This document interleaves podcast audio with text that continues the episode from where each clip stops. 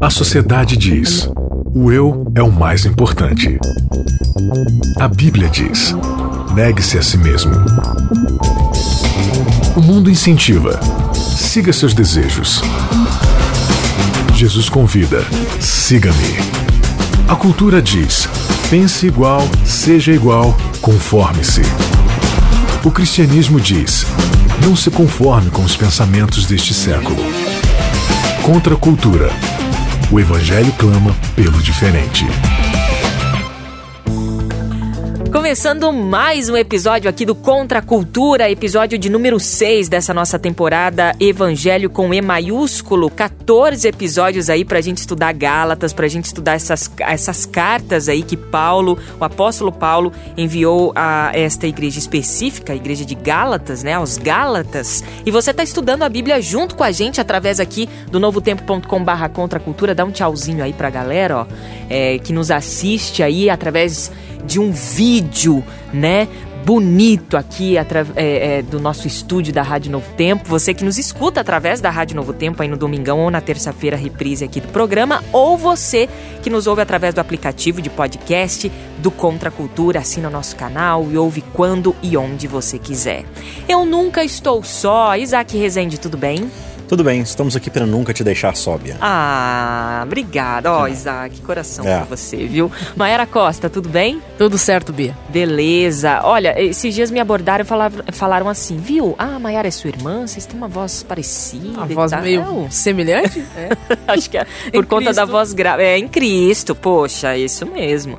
E o Daniel tá aqui, né? Ô, Dani, tudo bem? Tudo bem. Então tá bom. O Renatinho tá de férias e o Dani assume aqui é, quando o Renatinho está ausente você também é bem-vindo aqui ao Contra Cultura, tá? Vamos lá, gente. O nosso Vamos. título de hoje: O Novíssimo Testamento. Aí sim. Eu achei que você ia falar o Novíssimo Rebelde. É, o Novíssimo Testamento. E aí eu já digo pro nosso amigo Isaac explicar esse título que ele sugeriu aqui pro Contra Cultura. E Isaac Rezende que tem uma queda pelas tretas, né? Então... Eu? De onde você tira essa ideia, meu? Eu sou uma pessoa transformada pelo evangelho. Ah, mas isso é mesmo. O novíssimo testamento. cai nas tretas. Ah, tá, né? Ah. Porque o bem que eu quero fazer, Bianca. Eu não faz, isso eu não faço, faço, né? Mas as tretas que eu não quero arrumar. Essa, essa faz. o novíssimo testamento, Isaac, o que, o que você sugeriu com esse título de hoje aqui? Na verdade, a gente vai estudar agora, agora o capítulo 3 de Gálatas, dos versos 15 até ali 19, 20 mais ou menos, né? uhum. né? E Paulo ele tá ali numa crescente explicando a sua teologia, falando sobre a, a, questão de que Abraão ele foi salvo pela lei ou pela graça, né? Ele foi salvo porque ele foi obediente ou por causa da promessa que Deus fez. E agora ele vai tentar destrinchar e sistematizar um pouco mais isso para falar sobre a questão da promessa e da lei, né? E quando a gente fala assim na, na divisão da Bíblia, é normal, a gente sempre chama, e está escrito na nossa Bíblia, né? Que ali de é, Malaquias, Zacarias para trás é o Velho Testamento e de Mateus para frente é o Novo Testamento, Testamento, né? E existe uma divisão no meio evangélico onde o antigo pacto, a antiga dispensação, a antiga aliança era promovida através da lei. Né? Então o judeu de fato era salvo pela lei, mas Jesus ele vem trazer um novo pacto, uma nova aliança, um novo testamento, e esse novo testamento é onde somos salvos pelo evangelho. Paulo ele vai mostrar que na verdade o Novo Testamento é o Antigo Testamento e o Antigo Testamento é o Novo. Como assim? Hã? Hã? Quê? Que na verdade a ideia do evangelho, que é a salvação pela morte de Cristo, é o Antigo Testamento. Ele é a primeira de todas as promessas de todos os pactos. E que a lei ela só vai ser acrescentada depois, no sentido de que a lei ela vai ser o Novo Testamento, no sentido de que vai ser um novo pacto, mas não de que a gente vai ser salvo por ela. E aí ele vai explicar direitinho como funciona essa relação. Então, em miúdos, é basicamente isso. O Novo Testamento, ele é o testamento mais antigo de todos. Ele é o original. Ele não foi feito com Cristo na cruz. Ele foi feito com Adão no Éden, pós-Éden, ali na, queda, né? Nossa. Então, quando você vai lá em Gênesis 3, você vai ver Deus falando pro homem, né? Olha, é... eu vou colocar inimizade entre você e a serpente, que é Satanás, né? uhum. né? Você vai ferir a cabeça dela e ela vai ferir teu calcanhar. Então ele está prometendo ali no que os teólogos chamam de proto-evangelho, ou seja, o primeiro de todos os evangelhos, onde Deus ele vai destruir o poder de Satanás e o poder do pecado, né, através da semente que viria, né, de Eva e de Adão. Então ali é o Novo Testamento já acontecendo em Gênesis 3, entendeu? Êxodo 20 na verdade é o Novo Testamento. Entendeu? Porque ele vai ser algo que vai vir depois. E é o que ele vai dizer aqui, Paulo. Olha, a lei vai ser acrescentada, ela vai vir posteriormente. Então, eu acho que no decorrer do episódio a gente vai Não vendo aí o que, que Paulo fala. Exatamente, exatamente. Mas um título assim. não, O Isaac é muito criativo, né? Isaac gente, é, é o- muito criativo. Chega aos mesmo. pés. Não. É, Não, Por isso que eu parem. deixo isso pra ele, porque ele. Parem com a su- alimentar minha soberba. É, né? Olha só, nesse episódio de número 6, né, nosso guia de estudo tem por título A Superioridade da Promessa, lição de número 6, né? A gente então vai estudar aqui a partir do versículo 15, vamos até o 19, 20, 19, É, né? é. 19. A gente vai é, estudar bem a fundo aqui o que Paulo escreveu aos Gálatas, então acompanha aí na sua Bíblia, eh, na sua Bíblia. Gálatas 3, ver- a partir do versículo 15. É, aqui a gente vai, vai discutir o que é mais importante, né? A lei de Moisés ou a promessa de Abraão, o que de fato Paulo é, é, quis dizer com promessa, quis dizer com lei, é, salvação no Antigo Testamento. A gente vai discutir um pouquinho aqui é, nesse episódio. Vamos lá, acompanha aí então, você que está com a sua Bíblia, nós estamos aqui, você que está acompanhando através do vídeo, está vendo aqui no estúdio, todos com Bíblia na mão. Vamos lá. E Jesus no coração. E Jesus. boa, boa. Abraço, Luiz. Bíblia- Bíblia na Bíblias mão. na mão. Isso é o novo e Jesus jargão do no Contra. coração. Pronto, legal. Irmãos, apresento-lhes um exemplo da vida diária. Ninguém pode anular ou fazer acréscimos a uma aliança irre- irrevogável. Pois bem, Deus fez a promessa a Abraão e a seu descendente. Observem que as escrituras não dizem a seus descendentes, como se fosse uma referência a muitos, mas sim a seu descendente, isto é, Cristo. É isto que quero dizer. A lei, que veio 430 anos depois, não pode anular a aliança que Deus estabeleceu com Abraão, pois nesse caso a promessa seria quebrada. Portanto, se a herança pudesse ser recebida pela obediência à lei, ela não viria pela aceitação da promessa. No entanto, Deus, em sua bondade, concedeu a Abraão como promessa. Qual era então o propósito da lei? Ela foi acrescentada à promessa para mostrar às pessoas seus pecados. Mas a lei deveria durar, mas a lei deveria durar apenas até a vinda do descendente prometido. É isso aí? Isso aí. uhum. O último verso aqui na minha versão, que é a NVI, ele diz: Qual então é o propósito da lei? Foi acrescentada por causa das transgressões.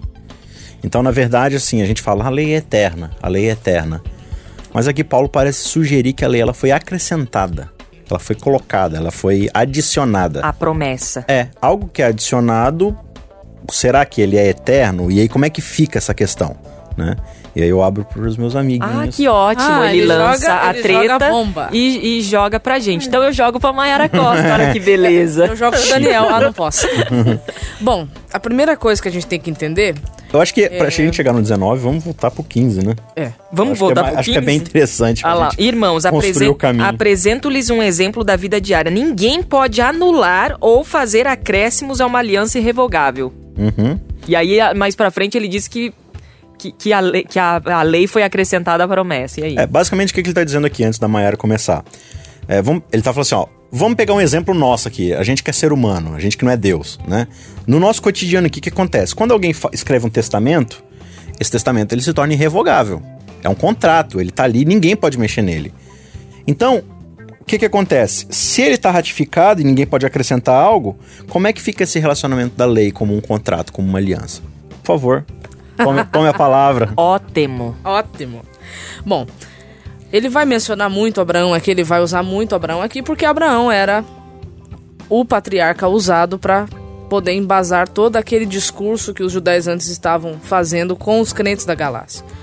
Mas ali a questão é a seguinte: a promessa que Deus fez, a aliança que ele fez, ou seja, a forma como ele lidaria com o pecado, que é isso que é, que é a aliança de Deus na Bíblia toda, a forma como ele lida com o pecado, essa forma de lidar com o pecado já estava estabelecida por Deus antes mesmo da fundação do mundo. Então, eu vou ter que sair um pouco de Paulo aqui, né, para poder mostrar isso, mas eu vou para Pedro. E a gente já estudou Pedro, mas vale a Isso. pena ver de novo, como diz aí um, um jargão Um jargão. conhecido por aí. Né? Pedro, Lá em 1 Pedro, 1 Pedro. capítulo 1, Hum.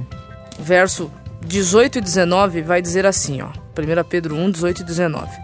Sabendo que não foi mediante coisas corruptíveis, como prata ou ouro, que fostes resgatados do vosso fútil procedimento que vossos pais vos legaram, mas pelo precioso sangue, como de cordeiro, sem defeito e sem mácula, o sangue de Cristo, conhecido com efeito antes da fundação do mundo, porém manifestado no fim dos tempos por amor a vós.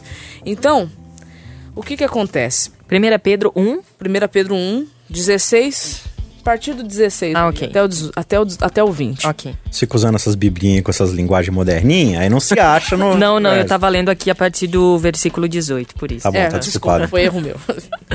É, ali ele vai falar o quê? Que a aliança que Deus estabeleceria com a raça humana, ela era uma aliança já feita antes mesmo do mundo ser criado. Olha aí. Antes mesmo de ter chegado o pecado. Então a aliança não surge com Abraão. Não, ela não surge com Abraão. Ela surge com Cristo já na eternidade, antes mesmo da terra ser criada. Só que ali Pedro diz que ela vai ser ratificada quando você começa a viver da forma fútil legada pelos seus pais. Que pais?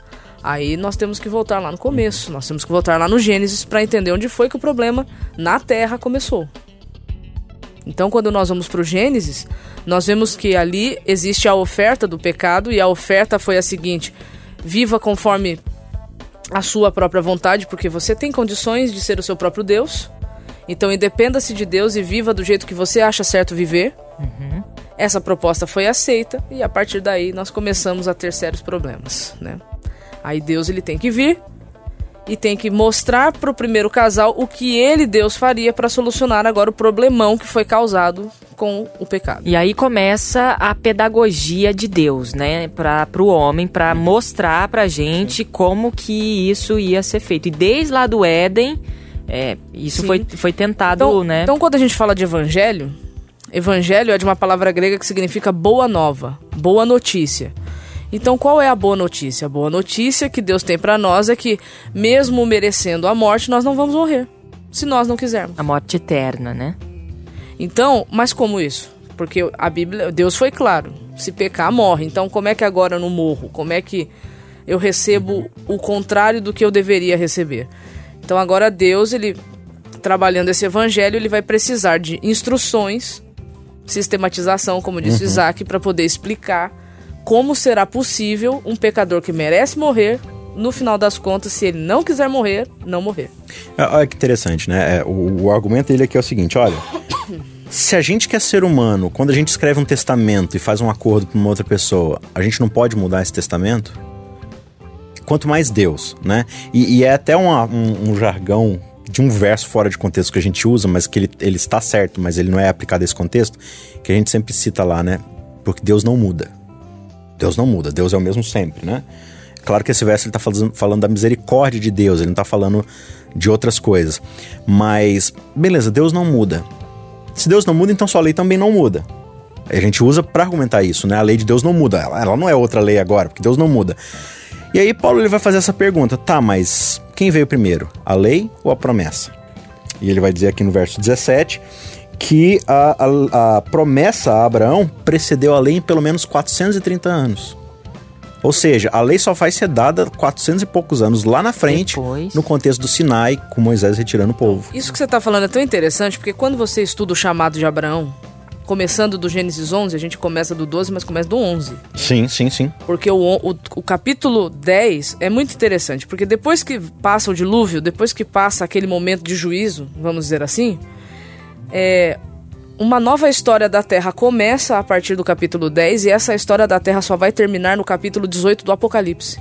Uhum.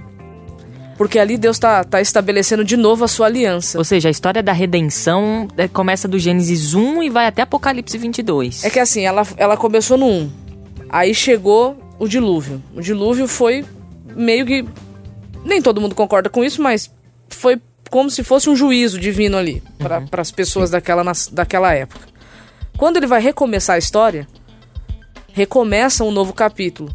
Então, a partir do capítulo 10 do Gênesis. E esse capítulo vai terminar no capítulo 18. Então, ali, quando você pega Babel ali, o surgimento da, da cidade de Babel com a Torre de Babel, nós temos ali a demonstração do que vai ser a história da redenção até o final. dois povos, ou você é Babel ou você é Jerusalém. E Babel tem o seu estilo de vida próprio, Jerusalém também tem o seu estilo de vida próprio de se viver. Então, Uhum. quando você vai pro chamado de Abraão, quando Deus ele chama Abraão ali, ele faz uma promessa. E o mais interessante é que Abraão questiona, Abraão precisa de evidências, é, Abraão ele não sai cegamente, ele, ele precisa receber de Deus a certeza e a garantia. E a certeza e a garantia que Deus dá para Abraão é a seguinte: ele manda Abraão partir uns animais no meio, que era algo comum da época quando era para ser feito um acordo.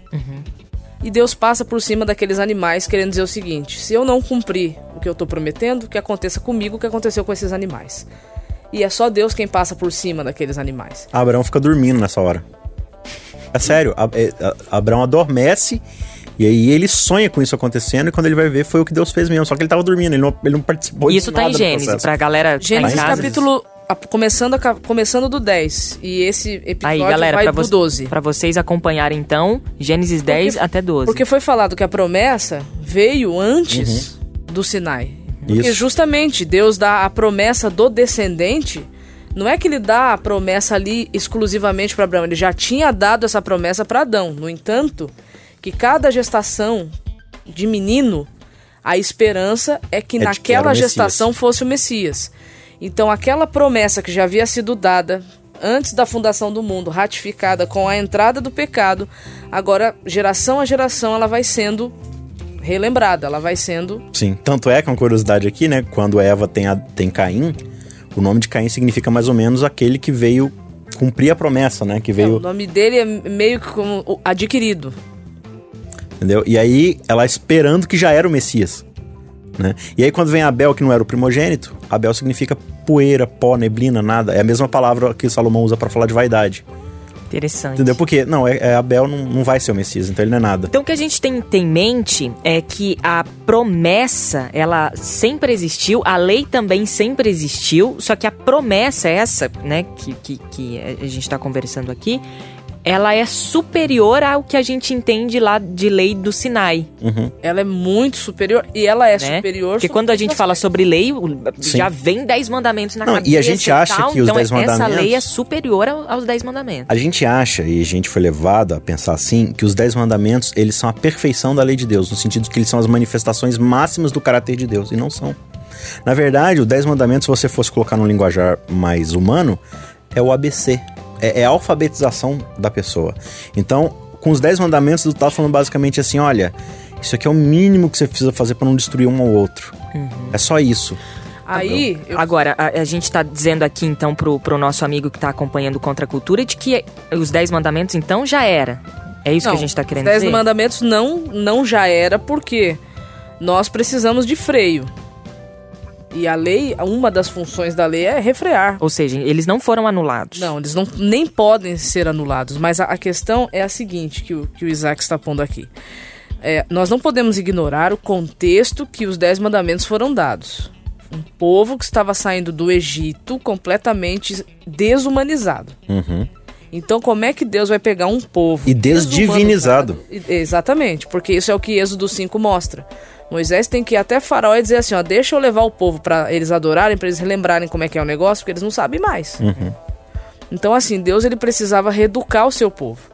Então, nesse processo didático de Deus de reeducação, ele, eu vou descrever para vocês minuciosamente o que eu quero para vocês voltarem a entender o que é ser gente, porque vocês não sabem mais o que é ser gente. Vocês foram tratados como animais, então vocês só sabem se comportar assim. Ó, vocês cresceram há 400 anos, num, isso é questionável, essa- esse, essa- esse período de tempo aí, temos explicações, mas enfim. Vocês ficaram tantos anos aí, tipo, adorando tudo quanto é tipo de Deus, e esses deuses, eles só decepcionam vocês, porque eles não entregam o que eles prometem. Vocês estão trabalhando aí, tipo, 24 por 7, sem um descanso. Vocês precisam aprender a descansar. Porque vocês precisam entender que não é o braço de vocês que produz sua riqueza, sua bênção, seu sustento. Vocês estão acostumados com uma sociedade onde o mais forte toma do mais fraco. Não pegue o que não é de vocês. Entendeu? Vocês estão acostumados com uma sociedade que faz tudo pra si mesma. Vocês precisam começar a entender que vocês não vivem só pra vocês. Vocês não são o centro das atenções. Isso. Então, o que, que Paulo tá, que que tá falando aqui. A lei ela foi acrescentada no sentido de que, né, você bem falou, ela foi adicionada à promessa não para substituir a promessa, Ou porque a promessa seja falha e não seja suficiente. mas como medida de proteção. No sentido de que ela vai nos revelar, e a gente vai falar um pouco disso no episódio que vem, né? Fica aí ó, o spoiler, né? O teaser. Mas ela foi acrescentada para mostrar pra gente o quanto a gente é carente dessa promessa. Porque o povo ali, 430 anos depois, havia esquecido a promessa. Entendeu? Então a lei ela vai falar assim: olha, tá vendo como é que é a situação de vocês? Então, nessa situação, vocês precisam voltar para a promessa. E, e olha que interessante, né? Quando Deus chama Abraão, quando a Maia descreveu, é, ele não passa mandamentos para Abraão. Ele não fala, Abraão, você não pode matar, não pode roubar, não pode mentir, entendeu? Sabe o que, que ele fala para Abraão? Qual é o mandamento de Deus para Abraão? Anda. Anda na Anda minha na presença. minha presença. E seja perfeito. Porque eu vou te ensinar. Ou seja, nós temos a, a- a- o que nos salva de fato é, a- é É a crer, é, exatamente, é crer no, no sacrifício de Jesus, nessa promessa que Ele me salva, Ele me salva. Eu crendo em Jesus, sim, isso me salva. Agora, a lei, a lei existe, ela não é anulada porque é a lei que revela quem eu sou diante de Deus. Exatamente. Uhum. Como a lei me revela quem eu sou, ela também vai me mostrar do que eu preciso. Ela mesma não vai poder resolver o meu problema porque por ela eu tenho que morrer. Seja, Ela exige a minha morte. Então a lei de Deus ela é tão perfeita e ela é tão imutável que ela requer a morte do pecador. Mas Jesus É- é já porque- fez isso no nosso lugar. Ô, ô, Bianca, e, e a gente pensa só em termos de punição. Uhum, Não, a lei exige a minha morte por quê? Porque eu fiz errado. sim. Não, a lei exige a sua morte porque o ecossistema chamado divindade, ele criou tudo para ser um ecossistema perfeito de cooperação e de amor mútuo. E se aparece um organismo vivo que só pensa nele mesmo e começa a destruir os outros organismos para sua própria sobrevivência, Ele precisa ser destruído. ele precisa ser destruído porque ele se torna um vírus. Então o corpo, ele, as células do corpo, elas vão combater o antivírus ali, eles vão combater esse vírus. Então, por que, que a lei de Deus exige a morte do pecador? Porque o pecador é uma ameaça ao bem-estar de todo o universo. Entendeu? Então não é tipo assim, ah, discordou de mim, vou te matar. Não, é, é que se você discordar de mim, isso vai te levar a fazer o quê? A matar as pessoas, a roubar as pessoas, a injustiçar as pessoas. Você vai perverter todo o ecossistema.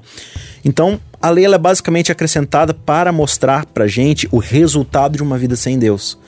Porque se alguém precisa me lembrar que eu não posso matar, se eu, se eu- se eu preciso ser lembrado que eu não posso matar, é porque eu tô muito depravado. Tô muito Entendeu? para além de Magnar. E, e, então, quando Deus chama Abraão, ele fala: anda na minha presença e seja perfeito. E o interessante disso, que poucas pessoas notam, é que quando o pessoal sai lá do Éden. Desculpa, quando o pessoal sai lá e fica ao pé do Sinai, Deus ele fala pro povo se purificar durante algum tempo ali, porque ele mesmo vai aparecer diante do povo e vai falar com o povo à sua vontade. Mas aí o que que acontece? Deus entra, começa a falar com o povo e o povo fica aterrorizadíssimo. Eles ficam com medo da presença de Deus. E aí eles viram para Moisés e falaram assim: Moisés, nós estamos com medo de que vamos morrer se Deus continuar falando conosco. Então o que, que a gente faz? Vai você falar com ele, descobre o que ele quer e vem falar com a gente. Ou seja, fala tu que Deus quer e a gente vai obedecer. Então, o povo tá diante de um Deus que quer um relacionamento, mas o povo vira para Deus e fala assim: não queremos um relacionamento, queremos regras. Entendeu? É por isso que a lei é acrescentada. Deus para Abraão fala assim: eu quero de você um relacionamento. E nesse relacionamento, quando você estiver diante de uma situação onde você vai querer salvar sua própria vida, sacrificando o teu casamento, por exemplo, Eu vou mostrar eu vou te mostrar o que, que acontece. E aí nesse relacionamento a gente vai se consertando, né? Mas o povo não queria. O povo manda que a gente vai fazer lá e a gente faz. Mas em toda a história da religião judaica, o povo sempre vai falhar miseravelmente em cumprir essas regras. E isso só mostra a nossa necessidade da mudança e, e da, da promessa. Então é por isso que Paulo vai falar o tempo todo aqui. Se a herança depende da lei, ela não depende mais da promessa. Mas Deus, porém, concedeu gratuitamente a Abraão mediante a promessa. Ou seja, se ela dependesse de uma obediência da lei, quando foi que a gente conseguiu fazer isso? Entendeu? Então, antes do Sinai, havia Abraão lá atrás, lá em Gênesis 12, se relacionando com Deus e aprendendo a desenvolver uma fé, um relacionamento. Portanto, a promessa, que é o Antiguíssimo Testamento, vai se tornar depois o Novo Testamento em Cristo na cruz. E a gente fala do povo de Israel, mas isso se estende até hoje, né, Mayara? Se estende, infelizmente, né? Mas o que a, o que a Bíblia vem mostrar pra nós é que a forma que Deus escolher, escolheu salvar o ser humano sempre foi e sempre será por meio da sua graça. Graça é a sua benevolência, a sua generosidade, é a sua disposição em ser generoso para quem não, é, não merece. Ou seja, por mais que eu tente guardar todos os mandamentos, por mais que eu, eu tente ali fazer qualquer coisa pelo meu esforço, eu não vou conseguir de jeito nenhum. Sabe por quê? Porque assim, é, dizer que eu vou guardar os mandamentos significa que não é algo natural em mim. Porque se eu preciso de um esforço para fazer algo que deveria ser a minha própria natureza, mostra que a minha natureza está errada. Porque assim, não, eu vou fazer um pacto aqui com Deus de não matar mais.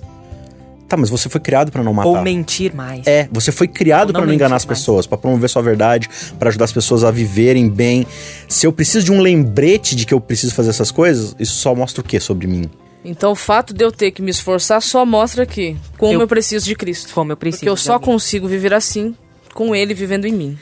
Ponto final no nosso episódio de hoje, cravado, hein, Dani? Bate aqui, ó. Aí, a gente é fera aqui no Contra Cultura, viu? É difícil de fazer os dois pararem aqui de falar, né? Mas. Brincadeira, imagina. Muito bacana estar tá com vocês aqui estudando sempre a palavra de Deus aqui no Contra Cultura. A galera tem é, dado bastante feedbacks aqui. Continuem, viu? Através do nosso site novotempo.com/barra contracultura ou através do site também novotempo.com/barra rádio você pode mandar as suas mensagens, beleza? Posso esperar vocês semana que vem? Claro, estaremos. estaremos. Então, pronto. Semana que vem a gente está junto de novo. Até lá. Contra a cultura. O Evangelho clama pelo diferente.